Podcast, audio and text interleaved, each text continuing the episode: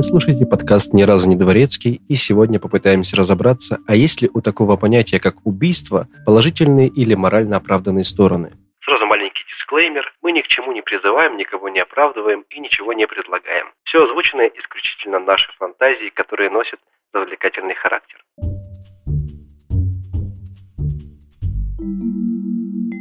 Всем привет! Меня зовут Гриша, со мной тут недалеко несменная и несравненная Даша. Привет. И сегодня у нас довольно-таки философский выпуск, на создание которого нас, помимо наших патронов, натолкнула еще и лекция гарвардского профессора Майкла Сэндала. Кстати, очень рекомендуем. Лекции есть на Ютубе, даже с русской озвучкой, кому нужно. Да, ну и раз мы заговорили про патронов, Сразу, сразу большое спасибо за такую тему всем нашим дорогим патронам и бустерам, а именно Алексею Петрову, Оливеру Трач, Софье Толкачевой, Анастасии Леон, Линии Копчук, Марии Макаровой, Дарье Щукиной, Оксане Клэр и несравненной Эйли Смит. Спасибо, ребята, вы, как всегда, самые лучшие. Но особую благодарность, конечно же, хочется выразить Диане Летур, которая является мега-патроном и главным спонсором этого выпуска. Спасибо, Диана. Что ж, Гриша, есть задачка из той самой лекции. Представь, да, и вы, наши дорогие слушатели, представьте себя в шахте и представьте, что вы ведете вагонетку которая с большой скоростью несется по рельсам, и вдруг вы замечаете, что на пути работает 5 человек. Вы пытаетесь остановиться, но тормоза, конечно же, отказали. Вы в отчаянии, ведь вагонетка собьет насмерть всех рабочих. И тут вы замечаете съезд на соседние пути, где трудится всего-навсего один рабочий. Можно при желании повернуть, и тогда вагонетка убьет всего одного человека. Что делать? Ну, как бы тут изначально все понятно. А мы знаем позицию большинства. Почему-то совершенно логичным в данной ситуации кажется вариант э, «пожертвуем одной жизнью, но спасем пять». И да, я смотрел эту лекцию, и такое мнение там реально преобладало в большинстве. Я с ним, конечно, солидарен, так как я часть стада, и, конечно, не потому, что я какой-то бессердечный злодей злей, а в первую очередь потому, что это мысленная задачка, и тут идет такой чистый холодный расчет. Но я отлично помню, как э, посыпались люди в зале, которые пожелали убить большинство ради одного после ответа Сэндала на это. Но пока не буду раскрывать все карты, об этом поговорим чуть позже. Да, кстати, ну, надо оговориться, что здесь нет правильного варианта ответа. То есть это такая просто философская задача. Что делать вот в такой вот ситуации? И все обычно действительно выбирают вариант про то, что, ну, надо пожертвовать жизнью одного человека ради спасения пяти. То есть он кажется максимально логичным. Но, а вот если сделать так, если та же ситуация, но мы немножечко модифицируем эту задачу, вы не за рулем вагонетки, а наблюдатель на мосту, под которым проносится вагонетка, допустим, пустая. Но рядом с вами, так удачно перегнувшись через перила, стоит тучный человек. И если его так чуть-чуть немножечко, чуть-чуть так подтолкнуть, то он упадет вниз и приземлится прямо на рельсы. Это остановит вагонетку, и все рабочие выживут. Что делать в этой ситуации? очевидно, если это злобный бригадир. Да. Ну, тут немножко сложнее, если вы, конечно, не фэтшеймеры, не фитнес-тренеры. Скорее всего, вы предпочли бы остаться в стороне, предоставив решение дилеммы водителю вагонетки, благими намерениями дорога в ад или в тюрячку. В любом случае, кого бы ты ни спас в этой ситуации, тебе в том или ином случае придется взять какой-то грех на душу. То есть э, лично я бы, представляя этот мысленный эксперимент, и так и так остался бы мудаком. Ну, тут уже, конечно, да, ситуация сложнее, потому что тебе предлагается, ну, непосредственно принять участие. Но как бы, в принципе, разницы нету, за рулем ты вагонетки или стоишь, наблюдаешь, то есть ты и так, и так, по сути, совершаешь выбор в пользу убийства. Просто в одном случае это ты как бы совершаешь выбор из вариантов, которые неизбежны, а тут тебе приходится взять инициативу в свои руки, как будто бы. Но действительно, большинство людей в такой ситуации, хотя по сути она похожа, предпочли бы остаться в стороне. Ну или вот, есть еще один банальный и очень избитый пример. Допустим, вы врач, и в вашу смену в больницу поступило 5 пациентов в тяжелом состоянии и один пациент в очень тяжелом состоянии. И вот пациент в критическом состоянии, как следствие, требует больше внимания, чем остальные 5. И при этом не факт, что выживет. У остальных шансы на выживание выше, но чтобы заниматься ими, придется пренебречь тяжелым пациентом. Что делать вот в такой ситуации? Гриш, что бы ты делал? По сути, это же все то же самое, только немного в другой обертке, если присмотреться внимательно. Один из возможных вариантов это, конечно, морально подготовить родственников э, тяжелого, обезопасив свою жопу юридически, предупредить их о том, что вероятность крайне мала, чтобы выжить Это означает, что возможность его резиста крайне мала. Естественно, как и в случае с вагонеткой, логично заниматься пятеркой не безнадежных. То есть, опять же, выбор в пользу большинства. Но мне уже не терпится высказаться, так как я понимаю, к чему ты ведешь.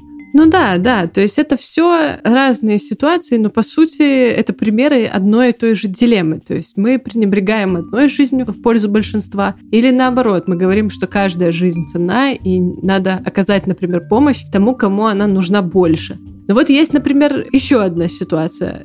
Все точно так же, вы врач, у вас в больнице лежит пять человек.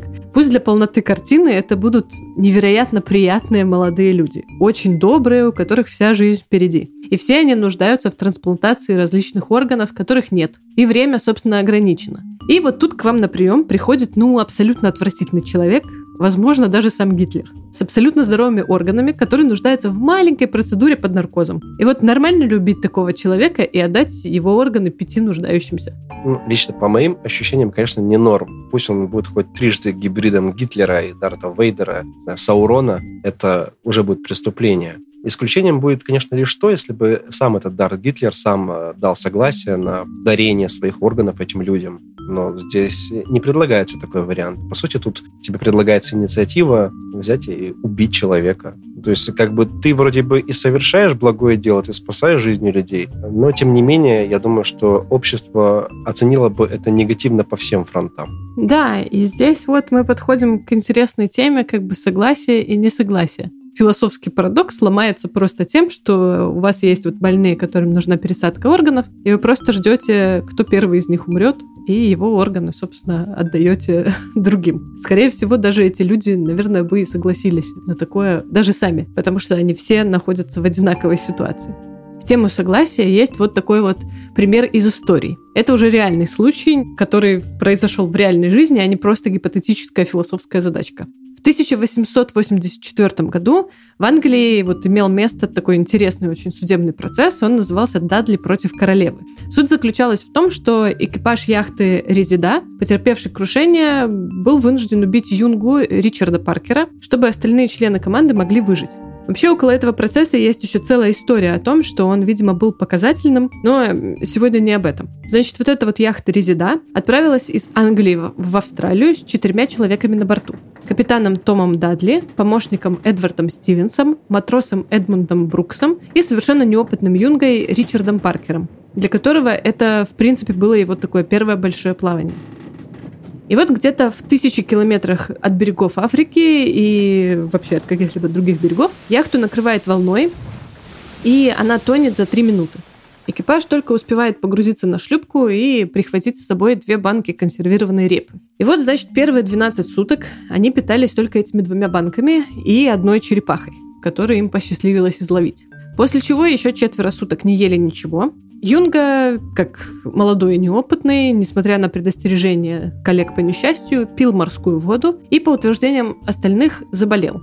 Еще через трое суток капитан предложил тянуть жребий, который должен был решить, кто умрет, чтобы могли спастись остальные. Вот эта вот ситуация у моряков была как бы так принята, называли они ее «закон моря». И вот матрос Брукс, единственный из всех, отказался. Неизвестно по какой причине отказался тянуть жребий. Действительно. Да. Спустя еще сутки капитан втихаря от Брукса договорился со Стивенсом, что надо, как бы, мол, пожертвовать юнгой, потому что, ну, он и так болеет, дни его сочтены, поэтому выбор пал на него. Он прочел молитву и зарезал парня.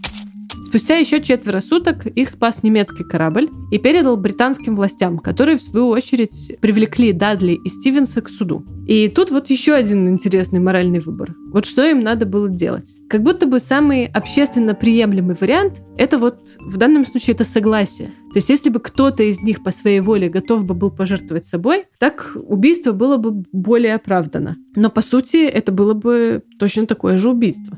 Не совсем такое же, но да, довольно близко к этой черте которая разделяет какое-то тяжелое преступление, криминал, именно от такой библейской жертвы.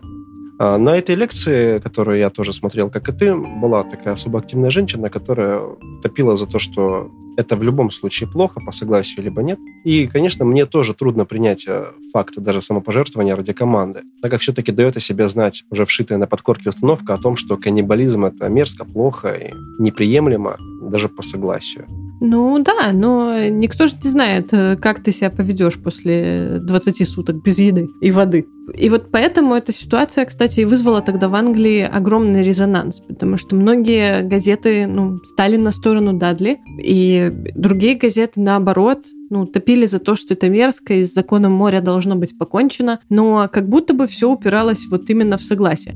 Я вот хотел бы добавить, это немножко не относится к нашей теме, но чуть-чуть все-таки относится. Некоторое время назад, я помню, тоже ознакомился с контентом похожей тематики, и, честно говоря, не могу вспомнить всех имен, но рассказывалась такая история. Эта история реально имела место быть. Некая группа людей, оказавшихся в горах далеко от цивилизации, ну, оказались без средств к выживанию и начали умирать потихоньку. Среди этих людей была еще и женщина с ребенком. И ребенок маленький, по-моему, менее двух лет даже было. И когда этот ребенок э, погиб, соответственно, у ребенка организм намного слабее, он не мог выдержать всех тех нагрузок, которые выдерживали взрослые. Немногочисленные выжившие взрослые потом приняли в пищу и его. Ну, конечно же, не без сожаления, и это было очень тяжело, и даже сама мать участвовала в этом. И она записывала это все в дневники. И потом, когда история эта вышла в свет, тоже было очень много осуждающих. Ну, естественно, конечно, потому что, ну, вот это вот какая-то программа, что каннибализм запрещен. Но опять же, как бы ты поступил э, вот реально 20 суток без, на сухой диете вообще, это, ну, никто не знает. Пока в этой ситуации не окажешься, наверное, ну, не имеешь какого-то права осуждать таких людей. Я к тому это, что, естественно, в данном случае там с ребенком, э, конечно, никаком согласии речи не могло быть. Но для всех тех, кто осуждает э, такое убийство ради выживания большинства, приемлемо ли было для них, если бы Юнга умер сам просто? Тогда бы они бы приняли его в пищу. Это бы уже не было преступлением. Вот как будто бы да. Ну, общественность тогда разделилась на несколько лагерей, и прям вот у всех было какое-то свое мнение. Но как будто бы вот все упирались вот в этот вопрос с согласием. Непонятно. Спойлер, дело это закончилось следующим образом. Их э, суд признал виновными, но так как дело было сложное, оно было передано королеве. И королева потом все-таки через какое-то время выписала им грамоту о помиловании, ну и приговорила их только там к, по-моему, полугоду тюрьмы, которую они уже, собственно, и отсидели. Таких случаев было очень много в то время, и вот в какой-то момент времени вот их начали судить, таких вот моряков, но до сих пор остается таким вот животрепещущим философским примером случая из реальной жизни если не ошибаюсь, тоже лекция упоминала, что этот самый случай – это один из знаковых показательных материалов для студентов-юристов, верно? Да-да-да, то есть это такой прям был хороший прецедент. Студентам-юристам на Западе, в Англии, в Америке им часто очень преподают этот случай, потому что суд был очень сложный, и тут еще стояла какая-то моральная дилемма, и как бы в суде люди часто сталкиваются с такими моральными какими-то дилеммами, когда вот, ну, с одной стороны, как бы и логично, что они поступили так, но с другой стороны, они вот поступили как бы все равно плохо. И вот что делать с такими ситуациями, часто непонятно. Ну, и раз мы уже вот в теме согласия колупаемся, спрошу вас, любите ли вы сериал «Клиника» так, как его люблю я? Там вот как раз во многих эпизодах затрагиваются вот различные философские вопросы. По-моему, в четвертом эпизоде первого сезона была как раз вот история о пожилой пациентке, которая решила, что уже, в принципе, готова умереть. И вот о враче, который мог продлить ее жизнь еще на 5-10, да, около больничных, но все же лет, но ему пришлось согласиться как бы с э, волей пациентки. То есть общество уже очень давно сталкивается вот с этими вопросами, как найти вот баланс, где мы вроде говорим, что убивать людей нельзя и социально неодобримо, но если убить условного Гитлера, то это как бы даже поощряется, потому что мы убьем одного человека, но спасем множество других. Или вот, например, эвтаназии. Ну, как бы нельзя, но если согласие человека, то можно. А если человек не в здравом рассудке принимает такое решение? А если в здравом? А как доказать? Или почему так социально неодобримо поведение серийных убийц? Но если человек военный, например, и убивает других военных, то как бы для нас все в порядке. Все-таки с военными немного другое, по моему личному мнению. И МХО оба военных знают, что могут умереть, и каждый находится примерно в равных условиях и имеет примерно те же возможности, что и каждый из них. То есть у каждого есть оружие, каждый может выстрелить, каждый может пулю получить. А вот маньяк-убийца убивает неожиданно не готовых к этому людей и не способных дать отпор. Он как бы вредитель в обществе, в котором живет. По сути, подсирает своим же. Хотя, конечно, на войне имеют место быть и изуверство, и садизм по отношению к противнику, даже побежденному. То есть, если мы говорим о войне, мы представляем войну какую-то из классических произведений наших э, соотечественников. Например, сейчас э, пытливые люди, которые любят шерстить глубинный интернет, могут найти в этом же интернете всякую жесть, типа боди-хоррора в реальной жизни. Но я такой на дух не переношу, несмотря на то, что работаю с тобой на данном подкасте.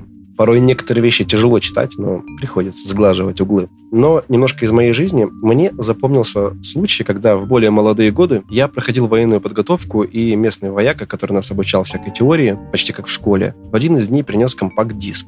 На нем были видеозаписи из Афгана, где казнили наших соотечественников. Не буду описывать, что там было. Уверен, многие тоже видели подобные материалы. Их не, не так просто найти, их обычно модераторы везде банят, если такие найдутся, но тем не менее можно найти, если все-таки ты хочешь.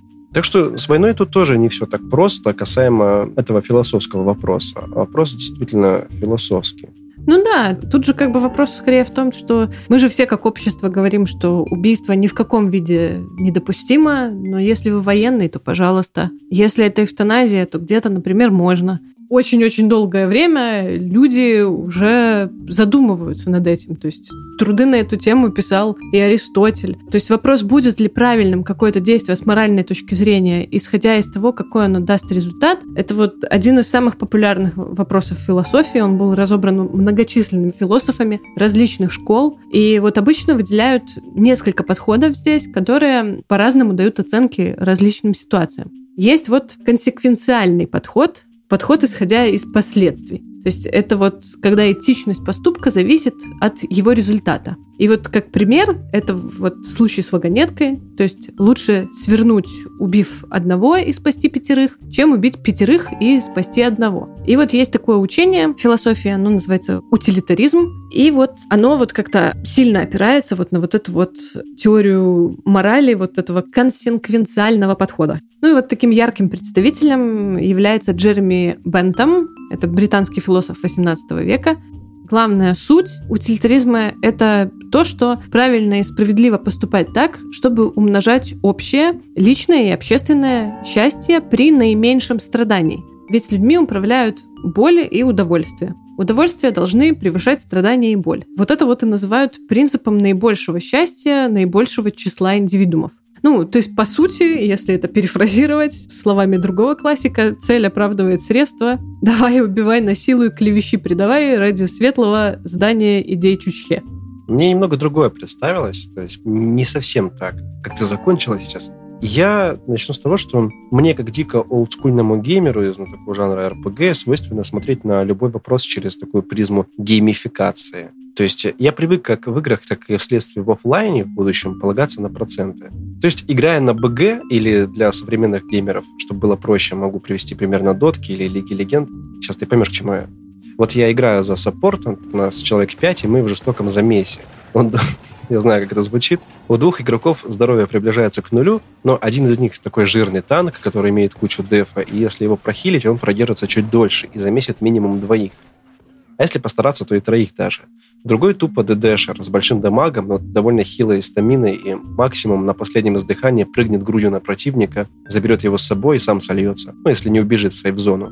Вот и приходится принимать решение тебе как саппорту, которое в перспективе принесет большинству, то есть нашей команде, больше профита. Если я прохилю танка, то выиграет от этого больше людей. Ну, пример довольно грубоватый. Также и в жизни, наученный этими принципами, я абсолютно точно буду придерживаться блага большинства. И если этим самым меньшинством окажусь я сам, мне, конечно, будет очень обидненько, но поспорить мне, наверное, будет уже тяжело. Понимаю, что порой такой подход может идти в разрез морально-этическим принципам, кстати, чуть более понятно можно сказать еще на примере какой-нибудь игры Sims или SimCity. То есть, по сути, ты наблюдатель со стороны, и тебе не важно, что какой-нибудь Вася, который живет в одном доме, грустит, тебе намного важнее, когда большинство, какая-то часть твоего квартала живет от достатки. По сути, ты будешь стремиться именно к этому. Не знаю, насколько понятно я выразился, но примерно так. Ну да, да. Ну, то есть я на самом деле как бы тоже, если так вот по-честному, при двух равных выбрала бы как раз-таки вот утилитаризм, потому что для меня звучит очень логично то, что как бы одна жизнь в рамках большинства имеет все-таки какой-то меньший вес. Но. Но, да, всегда есть но. Если этот один не твой родственник, например. Ну, опять же, да. То есть э, здесь вот уже включается какой-то личный фактор. Ну, из минусов утилитаризма там есть такая история, что не учитываются, например, права личности и меньшинства. Есть вот права личности, которым нельзя пренебречь в угоду общему благу. Допустим, что количество общего счастья римлян, заходящимся от радости от наблюдения скармливания христиан львам, оно как бы превышает страдания съеденных львами людей. Но, однако, не может человеческая смерть быть оправдана радостью других людей по этому поводу. Также вот нельзя, например, сравнивать ценности и предпочтения. То есть нельзя использовать единую меру. Нельзя все оценивать, не знаю, например, в деньгах есть вот такой вот подход в судебном праве, что вот человеческую жизнь, она как-то может оцениваться в денежном эквиваленте. И как бы тоже, опять же, как вот к этому можно относиться. То есть был вот такой же пример, что правительство Чехии когда-то принимало закон о запрете курения, а компании табачные сделали для них исследование, которое показало, что то, что люди курят, экономически выгоднее, чем люди, которые не курят. Потому что когда количество курящих людей велико, происходит снижение расходов расходов государственных на здравоохранение, пенсионные выплаты там, и так далее. А табачные компании при этом платят больше налогов. Как вот это вот оценивать? Не очень хорошо. И опять же, всегда можно там различать какие-то высокие и низкие удовольствия. То есть э, предпочтения и желания важны вне зависимости от их содержания и различий. То есть вот в утилитаризме значимы только как бы интенсивность и продолжительность да, счастья и страданий. Но как бы стоит ли придавать какую-то ценность таким совсем примитивным, да, жестоким и унизительным удовольствием. Ну, типа вот вроде скармливания людей львам при вот поисках вот такого вот всеобщего счастья и пользы.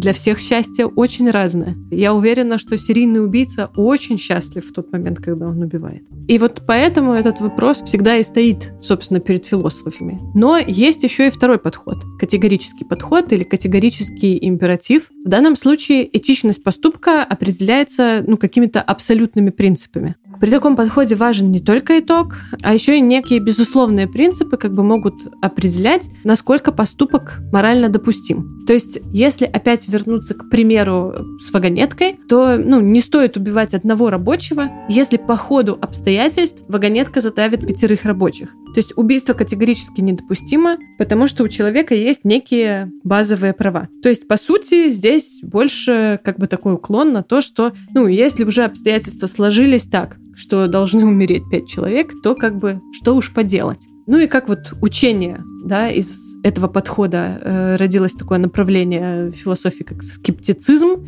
И вот его ярким представителем, например, был Иммануил Кант, очень известный немецкий философ. То есть Кант бы просто развел руками, сказал, ну, таков путь. Да, в целом люди делятся на две группы. Люди, которые придерживаются вот этого вот э, подхода категорического, и люди, которые придерживаются консеквенциального подхода. С этим мы живем. Из этих двух подходов потом впоследствии родилось еще огромное-огромное количество разных направлений и школ философии, но вот в основах лежали именно они вдвоем. Ну и так как вот многие философские направления позже вот из этого вышли, были предприняты различные потом попытки как-то все-таки вот, ну, несовершенство одного и второго метода немножечко улучшить. То есть вот, например, был такой ученый, философ Эдвард Ли Торндайк, который вот он пытался немножко вот в этом утилитарном подходе изменить страдания. То есть он попытался определить, можно ли вот свести все товары, ценности и проблемы людей к какому-то общему знаменателю. В рамках его исследования был проведен такой эксперимент в 30-х годах. Они провели опрос молодежи, получающей социальное пособие. И нужно было оценить, за какое количество денег было бы допустимо испытать какое-то неприятное переживание. Среди них вот там вырвать один из передних зубов, отрубить палец на ноге, съесть червяка, переехать на всю жизнь на ферму в Канзасе или там задушить голыми руками бездомную кошку. И итоги получились ну, невероятно необычными. То есть э, это вообще, это звучит как бред, но на первом месте было навсегда переехать на ферму в Канзасе. То есть люди готовы были на это только, например, за 300 тысяч долларов. То есть они оценивали это как наивысшее страдание. Вот на второе место заняло съесть червяка. За 100 тысяч долларов люди вот готовы были. И вот на последнем месте, как, кстати, был э, вырвать передний зуб всего лишь за 4 500. И вот вывод этого эксперимента был в том, что любое желание и удовольствие как бы существует в каком-то объеме, а значит, ну, они могут изменяться. Ну, знаешь, это же такой типичный дедовский прикол, когда э, такой между собойчик с другом, с которым ты хорошо общаешься, у вас такие свои приколы всегда такие пошлые. А за какую сумму ты там вот сделаешь это или это? Это у них еще лайтовые вещи такие предлагались. Мы вот с другом э, Привет, Санек. Бывает, друкуем, мы тоже за те же деньги друг другу более срамные, постыдные, ужасные вещи предлагаем. Конечно же, гипотетические. Но вывод я уже сделал давно, я довольно недорогой человек. Ну да, тут вспоминается сразу вот этот анекдот про то, что однажды Бернард Шоу вот обронил фразу, что все женщины продажны. Когда об этом узнала английская королева, она при встрече у него спросила, типа, верно ли, сэр, что вы утверждаете, будто все женщины продажны? Он говорит, да, ваше величество. Она возмущенно так, и я тоже продажная. Он говорит, и вы тоже, ваше величество. И сколько же я стою? Ну, он ей ответил что-то типа 10 тысяч фунтов стерлингов. И она такая, что, так дешево? Почему так дешево? И он ей, вот видите, вы уже и торгуетесь. То есть, в целом, наверное, все мы довольно недорогие люди в той или иной степени. И, в общем, еще как попытка как-то тоже уравновесить вот эти вот два основных подхода, появились такие вот направления, как там утилитаризм и гуманизм. Был такой исследователь Джон Стюарт Миль. Он в своих трудах пытался расширить и вот эти расчеты утилитаристов о страданиях изменить так, чтобы в них вписывался более гуманистический подход. То есть, чтобы они больше как бы там уважали права отдельной личности и как бы чтобы появилась возможность различать вот эти самые высокие и низкие удовольствия. Сохраняем при этом утверждение, что единственная основа моральных суждений — это вот реальные человеческие желания. Ну, это все как бы вот в философии где-то ходим. Как решение он предоставил такие вот два варианта. Первый — это чтобы понять, какое высокое, а какое низкое удовольствие, нужно их попробовать.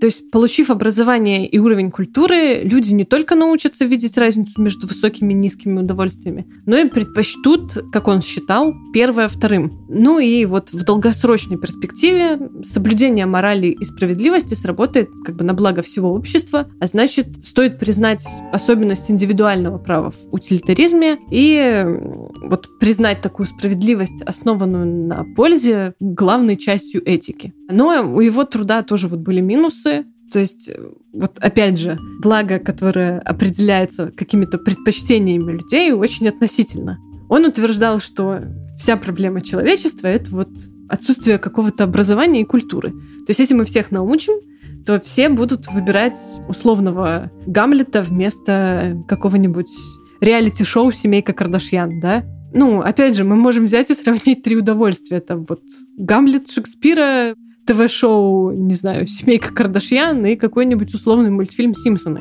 И почему-то все самым высоким удовольствием считают Гамлета, но более интенсивным удовольствием, ну, потому что интереснее всего смотреть, называют там Симпсонов или семейку Кардашьян. Получается, что вот типа более сложные удовольствия требуют какой-то предварительной подготовки, но опять же, это же никак не определяет тебя как какого-то человека, да, худшего или лучшего. Ну или вот второй минус был в том, что если нарушить индивидуальные права и пожертвовать жизнью, если так поступить, и в долгосрочной перспективе эти действия могут пойти на пользу всему обществу. То есть, ну, опять же, условно. То есть, если у нас есть какой-то Гитлер, который там, мы знаем, что убьет очень много миллионов человек, да, и по сути, если его убрать, то как бы это пойдет в долгосрочной перспективе сильно на пользу общества. Или вот чуть более понятнее, по-моему, это же из лекции той самой, когда люди обсуждали все-таки этично или неэтично убивать Юнгу, там было высказано то, что Юнга был молод и один. Его, по сути, никто не ждал. У него не было семьи, не было жены, не было детей. А оставшиеся члены команды имели детей, которых нужно было кормить, у них были семьи.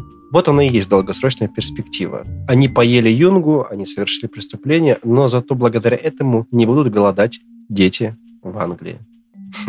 В общем и целом вопрос этот остается открытым по сей день. И все эти философские взгляды идеи, они, кстати, еще экстраполируются ну и на другие аспекты жизни общества. То есть не обязательно тут говорить про убийство. То есть убийство это просто как хороший пример вот этой вот философской дилеммы, потому что, наверное, он самый такой понятный. Если бы вы хотели подробнее вот об этом всем узнать, не только как бы с наших вот э, сумбурных слов, то, пожалуйста, вот мы вначале рекомендовали, и сейчас порекомендуем. На Ютубе есть э, отличная серия гарвардских лекций. Она называется, эта серия лекций «Справедливость». Она есть в русском дубляже, там несколько лекций, очень интересно послушать и прикоснуться к прекрасному. Да, я когда смотрел эту лекцию, я потом по накатанной и пересмотрел еще и остальные. Это залипательно. Да, мы тут вот в этом выпуске затронули и пересказали вам только вот самую малую часть вопросов там затронутых. Ну и очень интересно смотреть, как люди рассуждают, какие они там делают выводы. В целом, ну, классно, посмотрите.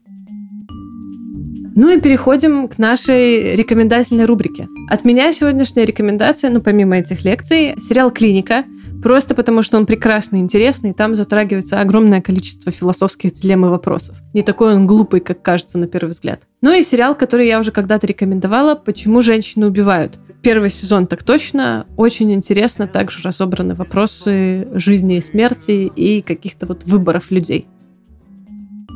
Ну, от себя могу добавить. Странно, что мы еще не упомянули.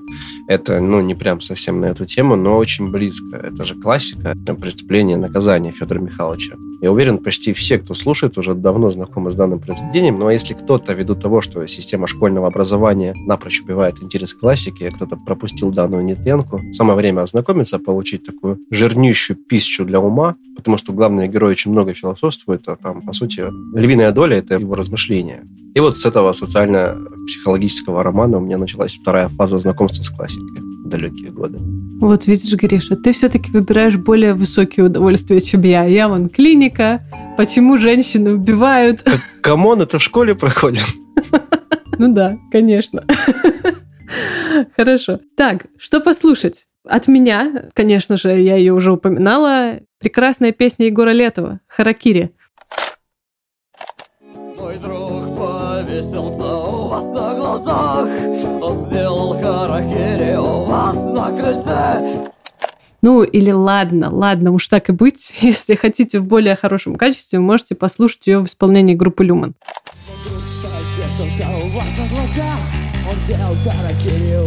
Тут тоже дилемма. Либо высокая, да, это Люмен, либо Летов, а уже довольствуйся тем, что есть. Типа того. Ну, наверное, на высокое мы бы все-таки порекомендовали какого-нибудь более классического классика. Ну и, собственно, на этом сегодня все. Большое спасибо, что слушаете. Подписывайтесь в наших социальных сетях, становитесь нашими патронами и патронессами. Также у нас есть Boosty, можно стать нашими бустерами. Мы будем очень-очень рады, будем выпускать выпуски чаще и на различные темы. Спасибо большое и всем пока, до следующего выпуска.